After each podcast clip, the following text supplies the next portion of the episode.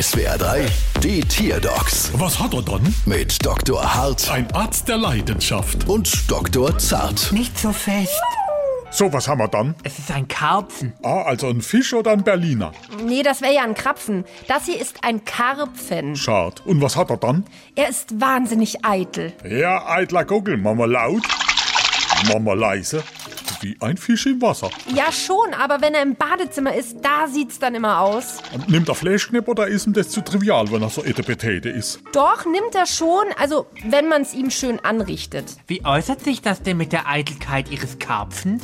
Naja, also im Badezimmer, da kommt er dann aus der Wanne und dann stellt er sich stundenlang vor den Spiegel, nur um sich selbst zu betrachten. Und äh, in meinen Augen hat er schon was Narzisstisches an sich. Scheint mir schon ein komischer Vogel zu sein, ihr Fisch. Aber nein, das ist einfach ein Spiegelkarpfen. Deshalb steht er so gern vorm Spiegel. Spiegelkarpfen? Sind sie froh, dass kein Schuppenkarpfen ist, sonst bräuchte sie ganz spezielles Shampoo. Und schauen Sie doch, er hat einen plumpen, rundlichen Körper und eine bräunlich-gelbe, ledrige Haut. Und auf dem Rücken ist er dunkler, wie im Lehrbuch. Wer ich? Nein, Chef, der Fisch hier. Weil ich bin nämlich kein Karpfen. Natürlich. Äh, Koi-Karpfen sind übrigens sauteure Fische. Eben, deshalb auch von mir für Sie diese Wahnsinnsrechnung.